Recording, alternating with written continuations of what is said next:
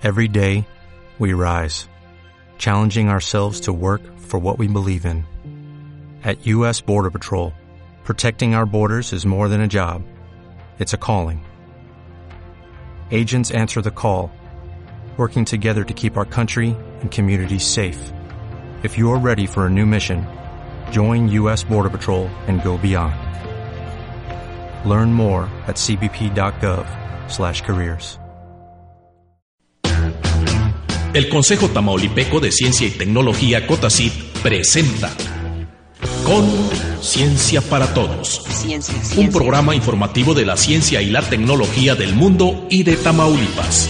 Con Ciencia para Todos. Ciencia. Infórmate y conoce.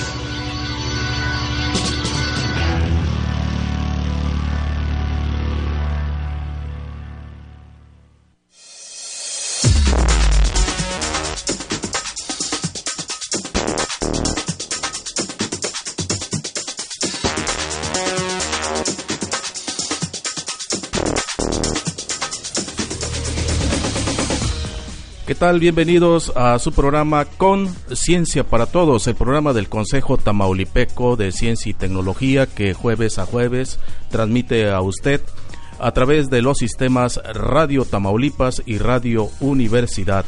En esta ocasión les vamos a presentar el tema bioremediación de suelos contaminados con hidrocarburos les vamos a presentar en la cápsula de hoy el teléfono celular. ¿Se imagina usted qué sería este mundo, eh, qué sería de las personas de este planeta sin el teléfono celular? En el contexto internacional, investigaciones recientes les presentaremos en el mundo sobre bioremediación de suelos contaminados. Investigadores alemanes nos presentan lo último sobre este tema. En el plano nacional, eh, uso de hongos para bioremediación, investigadora de la Universidad Autónoma Metropolitana.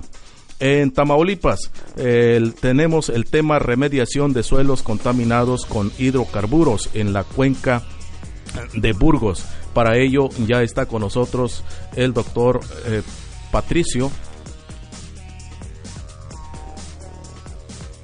Doctor Patricio Rivera, le damos la bienvenida, quien es investigador de la Facultad de Ingeniería y Ciencias de la Universidad Autónoma de Tamaulipas. Bienvenido, doctor. Muchas gracias, muy buenos días a todo el auditorio. De esto y más, por supuesto, la agenda en Conciencia para Todos.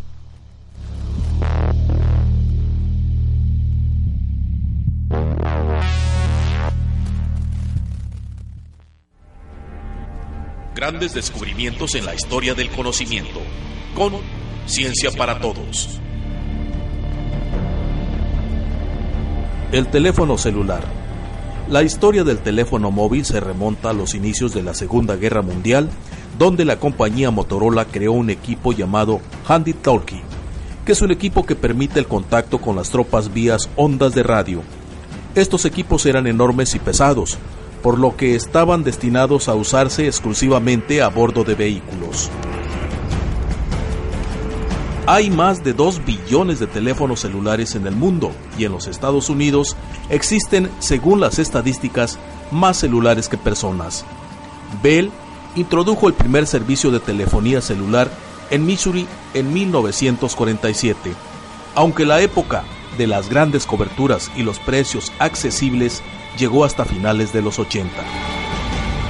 En 1981, Ericsson lanza el sistema MMT450. Este sistema seguía utilizando canales de radio analógicos con modulación en frecuencia FM. Era el primer sistema del mundo de telefonía móvil tal como se entiende hasta hoy en día. En la década de 1990 nace la segunda generación que utiliza sistemas como GSM. Las frecuencias utilizadas en Europa fueron de 900 y 1800 MHz. El desarrollo de esta generación tiene como piedra angular la digitalización de las comunicaciones, que ofrecen una mejor calidad de voz que las analógicas. Además, se aumenta el nivel de seguridad y simplifica su fabricación, lo cual reduce los costos. 3G nace de la necesidad de aumentar la capacidad de transmisión de datos para poder ofrecer servicios como la conexión a Internet desde el móvil, la videoconferencia, la televisión y la descarga de archivos. La generación 4 o 4G es la evolución tecnológica que ofrece al usuario de telefonía móvil un mayor ancho de banda que permite, entre muchas otras cosas, la recepción de televisión en alta definición. Hoy en día existe un sistema de este nivel operando con efectividad solo con algunas compañías de Estados Unidos y que se expande al resto del mundo, llamada LTE. El iPhone 5 es hoy en día uno de los celulares más avanzados y rápidos del mundo. Fuente wikipedia.org.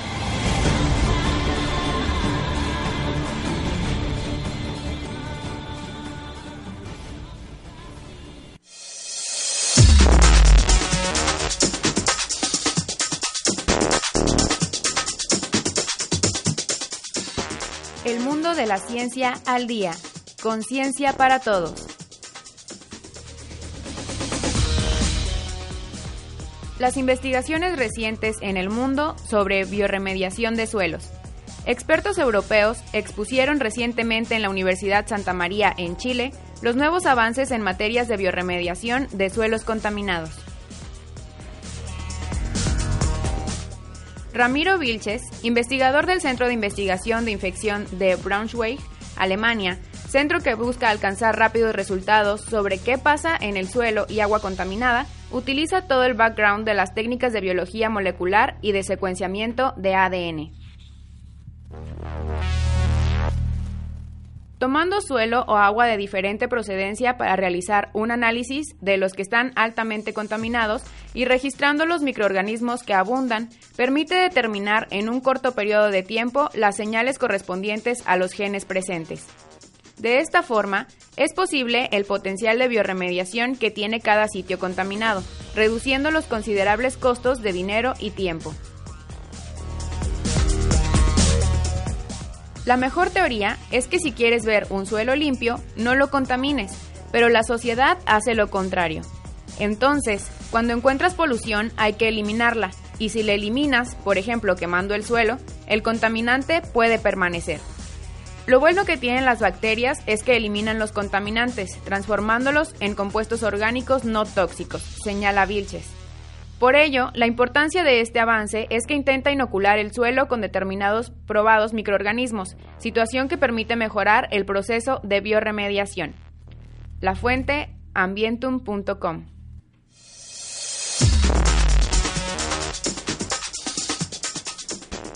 Avances de la ciencia en México. Conciencia para todos. Investigaciones recientes en México. Bioremediación con hongos.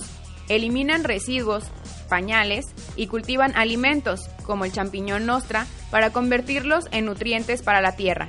Investigadora de la Universidad Autónoma Metropolitana. Hasta que todos los pañales vendidos en el mundo no sean biodegradables, no obstante, su consumo es un problema medioambiental que Aletia Vázquez Morillas de la Universidad Autónoma Metropolitana de Ciudad de México cree que se puede paliar con un proceso de bioremediación que emplea hongos. El equipo de la profesora Vázquez Morillas explica a The Economist que es posible acelerar el proceso de descomposición de los pañales actuales en los vertederos, cultivando el tipo de hongo adecuado que se alimentaría de este desecho. El proceso descompone el 90% del material de los pañales convencionales usados en dos meses y al cabo de cuatro meses se han desvanecido por completo. Mejor todavía, pese a la dieta de los hongos en cuestión empleados en la bioremediación, conocidos comúnmente como gírgola o champiñón nostra, el cultivo tan poco convencional proporciona setas totalmente seguras para el consumo humano. En este caso, la bioremediación soluciona la contaminación producida por los desechos, como pañales usados, que nutren un hongo no solo inocuo, sino comestible para el ser humano, concluye la investigadora. La fuente, theeconomist.com. Investigación y tecnología en Tamaulipas ahora. Conciencia para todos. Bien, pues así un panorama general de lo que es eh, la bioremediación en el contexto internacional, en el contexto nacional. Y ahora pasamos al asunto Tamaulipas. Y a propósito de una serie de programas que hemos implementado sobre el eje central desarrollo sustentable que está de moda en el mundo, pues en esta ocasión eh, le damos nuevamente la bienvenida al doctor Patricio Rivera, profesor investigador de la Facultad de Ingeniería y Ciencias, quien nos va a tratar su proyecto Bioremediación de suelos contaminados por hidrocarburos en la cuenca de Burgos. Nuevamente, gracias, doctor, por participar. Bueno, pues muchas gracias por esta invitación que nos hacen aquí en Radio Tamaulipas. Eh, venimos a, platicarles un poquito al auditorio sobre estos retos que tenemos en la actualidad, un mundo donde la contaminación, es de mucha importancia cada día y entonces en nuestro estado también tenemos, pues no es la excepción, ¿verdad?, del, en este problema de la contaminación y básicamente tenemos eh, problemas graves en el suelo, en la, en la zona norte del estado, en la cuenca de Burgos, que abarca también otros estados como Nuevo León y, y Coahuila, en donde se explota gas natural y la perforación de pozos en gran parte del, norte, noreste del, país, genera desechos contaminados con diésel, aceite y son muchas toneladas, miles de toneladas que se están acumulando. Y también en la en la en el litoral de todo el Golfo de México pues hay muchos derrames que entonces nos incrementan el problema de la contaminación de suelos y entonces de eso vamos a, platicar. Pues así en términos generales, este, nos ha dado, eh, mejor dicho, nos ha dado las generalidades el doctor Rivera sobre su proyecto. Ya antes de entrar este, de lleno con, con el cuerpo de su proyecto, coméntenos doctor así este, muy brevemente qué es la bioremediación. Muy bien. El concepto así, manera, a manera sintetizada. El, proceso de bioremediación es precisamente es un proceso microbiano que ocurre en el suelo. Los volúmenes de, hidrocarburos que se vierten en él son descompuestos por microbios que viven en el suelo. Afortunadamente casi todos los suelos eh, de, características normales presentan estos microorganismos como son bacterias y hongos que van a llevar a cabo esa descomposición del contaminante lo van a utilizar como su propio alimento. Eh, así que van a descomponerlo de un material tóxico, dañino, a, sustancias no dañinas y amigables con el medio ambiente. Como las orgánicas. Bueno, la finalidad es llevarlo a, lo orgánico, ¿verdad? Claro. Eh, perfecto. Usted nos está mencionando que eh, los organismos que participan en la bioremediación son bacterias y hongos. Eh, ¿qué tipos de contaminantes se pueden eliminar por medio de la bioremediación? Muchos contaminantes la, eh, que creíamos que no era posible que se pudieran descomponer por bacterias. Eh, entre ellos los hidrocarburos, decíamos aceite, diésel, desechos de, de la industria del petróleo, tanto de la perforación como de la refinación, donde se producen lodos y sedimentos contaminados claro que hay que, hay que llevar a cabo ciertas condiciones, hay que administrarle al sustrato contaminado ciertas condiciones que deben eh, cumplirse como humedad, aireación y la aplicación de nutrientes para que trabajen mejor los microbios hongos del, género Sporobolomyces y bacterias del, del, género Pseudomonas principalmente. Ya, ya nos platicará a detalle, doctor. Es momento de ir a promocionales. Estamos con el doctor Patricio Rivera, eh, profesor investigador de la Facultad de Ingeniería y Ciencias de la Universidad Autónoma de Tamaulipas, quien nos va a, nos ha introducido el tema bioremediación eh, de suelos contaminados por hidrocarburos en la cuenca de Burgos. Volvemos, vamos a promocionales.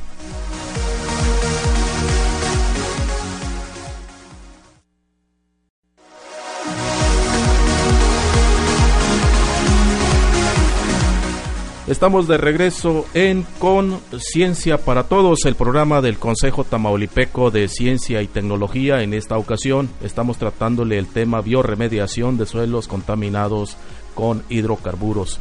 En el contexto internacional le presentamos un panorama de investigadores alemanes eh, en México a nivel nacional, investigadores de la Universidad Autónoma Metropolitana.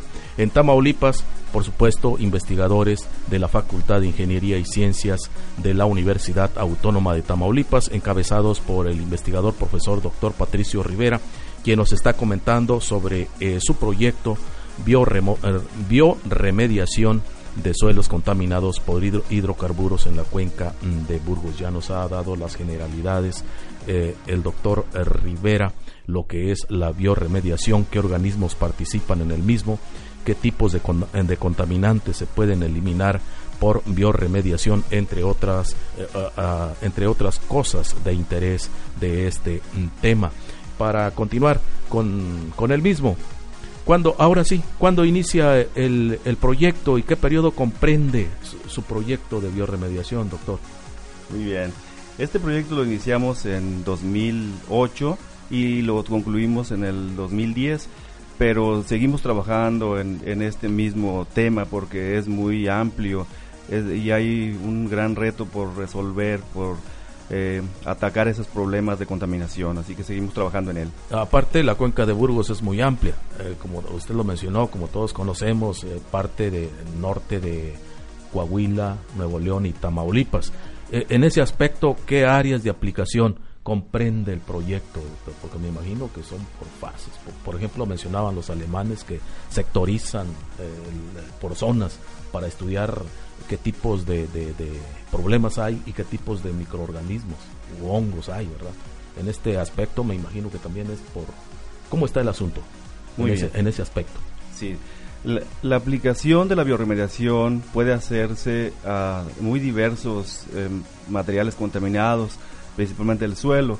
Ahora nos ocupa el problema de la, de la eh, producción de muchos residuos eh, de la perforación de pozos que vienen contaminados con aceite, diésel, o sea, con muchos hidrocarburos y que no pueden ser eh, tirados por ahí o confinados sin ser tratados. Todos los métodos de, tratamiento de estos de residuos contaminados con hidrocarburos son muy caros y producen efectos secundarios en el ambiente, dañinos. Pero la bioremediación solamente se trata de, de que los microbios del suelo realicen la descomposición de esas sustancias dañinas y que se vierta a la atmósfera solamente dióxido de carbono eh, y, más, más, microorganismos que van a seguir realizando esta función. Pero en este caso el proyecto considera la remediación de estos volúmenes tan grandes de residuos contaminados, pero también se pueden aplicar en, en otros ámbitos donde se producen estos residuos, como decíamos el derrame de petróleo crudo o, de otro tipo de hidrocarburos, incluso en, la cuestión doméstica que vamos a, tratar un poco más adelante. Correcto. Doctor, eh, mm, su proyecto inició en... Eh, ¿La zona de aplicación está en Tamaulipas, en Nuevo León o en Coahuila? Bueno, ah. allí está el problema, ahí está el reto, pero estos resultados nos pueden servir para aplicarse en cualquier lado del mundo, sí, en donde, porque el suelo, en, en definición, en suelos, digamos, en términos de, características normales, suelos, productivos o suelos de vegetación natural, pero que no tienen otros problemas como ensalitramiento o acidez, ahí viven microbios que van a llevar a cabo la remediación. Pero ¿qué se necesita? Tener una proporción adecuada de contaminante. Si el contaminante, el hidrocarburo, los aceites, el diésel es de muy alta cantidad en el suelo, entonces solamente basta con aislar este, este material contaminado y agregarle más tierra, más suelo de allí mismo, del sitio. Y eso se está haciendo, se hizo en su momento. Así se hizo en, el proyecto que realizamos. Mezclamos suelo contaminado, residuos contaminados, con suelo de la capa arable. y, a nivel laboratorio. No, a nivel de campo. Primero lo hicimos en laboratorio, luego en celdas de mediano tamaño y posteriormente en celdas ya mucho más grandes de, de 15 toneladas en cada una. ¿Y qué, qué, qué, este, o sea, que se aplicaron en, en, las zonas de, de, estos tres estados? En sí, en diferentes partes. Sí, es el mismo problema en los tres estados y pues aplicable, eh, como le decía, en cualquier lado del mundo. Y entonces basta solamente con mezclar suelo sin contaminar con suelo contaminado y aplicarle suficiente humedad y aireación, mezclando bien estos y al paso de unos seis meses se descontamina el, el Perfecto. ¿Qué resultados se obtuvieron? Bueno, eh, son resultados muy importantes. pensábamos que había que agregar los microbios al suelo eh, con, con, pues que eso implica mucho eh, esfuerzo en dinero y en propio esfuerzo, en trabajo. Pero eh, este, nos sorprendimos gratamente de que no es necesario aplicar ningún inóculo al suelo. El suelo los tiene. es un inóculo? las bacterias. No es necesario aislar bacterias o comprar bacterias y aplicarlas al suelo, sino que el suelo ya las tiene, ya tiene los hongos, ya tiene las bacterias. Es cuestión de combinación. Es, es cuestión de poner las condiciones apropiadas. Por ejemplo, que tenga, que agreguemos cantidad suficiente de suelo limpio al área contaminada en una mezcla que se va a realizar homogénea y que después le vamos a aplicar humedad porque son organismos vivos, necesitan el, el agua, la humedad para descomponer los contaminantes. Y es, una reacción aerobia, hay que estarle suministrando aireación, mezclando, moviendo el suelo eh, por medios mecánicos, volteándolo, digamos, y también hay que agregar eh, eh, nutrientes en forma de fertilizante. Correcto. Porque los microbios necesitan alimentarse. Claro que sí. está muy claro, doctor. Usted ha dicho, ha dicho costos, tiempo, pero también el recurso humano es muy importante. ¿Qué investigadores participaron? Bueno, este es un proyecto que realizamos en, entre el 2008 y 2010 y seguimos trabajando investigadores de la Universidad Autónoma de Tamaulipas. Eh, es un equipo multidisciplinario, ¿no? Así es, es un, es un cuerpo académico que se llama Dinámica y Bioremediación Ambiental. Eh, este, este, cuerpo académico está integrado por varios compañeros, el, el doctor Francisco de la Garza Requena, doctora Blanca Castro, el doctor Lorenzo Heyer, eh, Elizabeth Andrade y su servidor. Y además muchos alumnos que están participando con sus tesis, de investigación. Así es. Correcto, todos de la Facultad de Ingeniería y Ciencias. Así es. Correcto. Eh, mm, ¿Otros proyectos futuros, doctor, que hayan eh, surgido a raíz de estas investigaciones? Bueno, hemos observado que es, hay un problema muy común en, en nuestro medio los talleres mecánicos desechan muchas, eh, muchos litros, muchos eh, volúmenes de aceite Ahí residual. Está problema en la, en la ciudad. Sí, y que a veces se vierten en el suelo eh, clandestinamente o por accidente, de, tal manera que estamos tratando de, implementar un procedimiento práctico para que se pueda aplicar por los mismos talleres o, o, el, o las instituciones para remediar, ahora sí que bioremediar esos sitios contaminados con aceite eh, quemado de los carros. Principalmente es como una, este, pues sí, un, un este, un, un servicio a, disposición de las presidencias municipales, por ejemplo. Claro, este, ya que si, si hiciera este programa de eh, descontaminar esos suelos de los talleres, de los traspatios de los talleres o de, tiraderos clandestinos de aceite, eh, se puede remediar, se puede limpiar ese suelo que se contamina, eh, ya que al estar contaminado, pues obviamente el suelo muere, no crecen eh, plantas ni microorganismos, pero si se hace una apropiada bioremediación que no es costosa, porque solamente hay que aplicar suelo, mezclar suelo limpio y suelo contaminado, aplicar una cantidad apropiada de agua. En el aspecto de recursos, ¿verdad? Así ahí están, a eso se refiere. Sí, eh, sí. Porque lo otro sí dijo también costos, ¿verdad? Porque sí, eso es cuestiones económicas para, para realizar el mismo. Pues ese será motivo, doctor. Eh, el tiempo corre. Será motivo incluso para otro programa este segundo proyecto, pero qué bueno que lo menciona, es eh, a raíz de que surge un proyecto, impacta sus resultados, sus investigadores, y pues ahí está, surgen más, más tareas en este rubro. Algo que quiera agregar, doctor. Bueno, pues que estamos trabajando en este problema, en este reto tan grande de la, de la contaminación y esperamos pronto eh, sacar manuales, ya los estamos elaborando para que se puedan aplicar por las personas, que, que, bueno, por talleres, por eh, municipios, en la remediación, en la limpieza de estos suelos contaminados la participación del doctor Patricio Rivera eh, con su proyecto bioremediación de suelos contaminados por hidrocarburos en la cuenca de Burgos. La agenda Cotacit con Analí Hernández.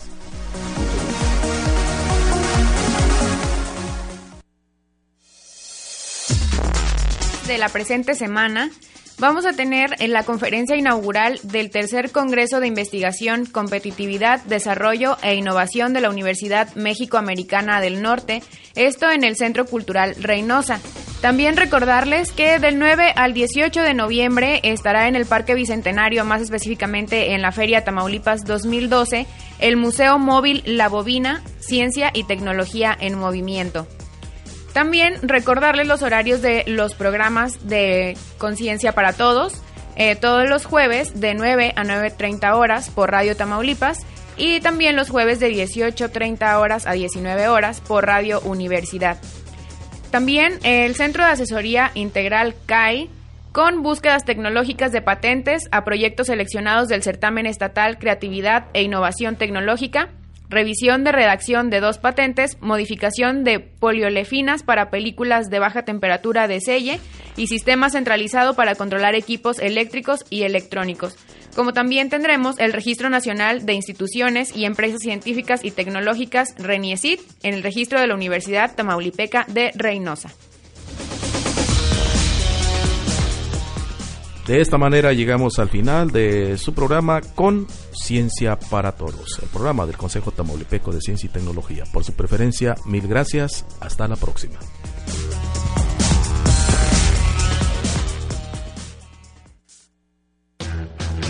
el Consejo Tamaulipeco de Ciencia y Tecnología COTACIT presentó Con Ciencia para Todos, un programa informativo de la ciencia y la tecnología del mundo y de Tamaulipas.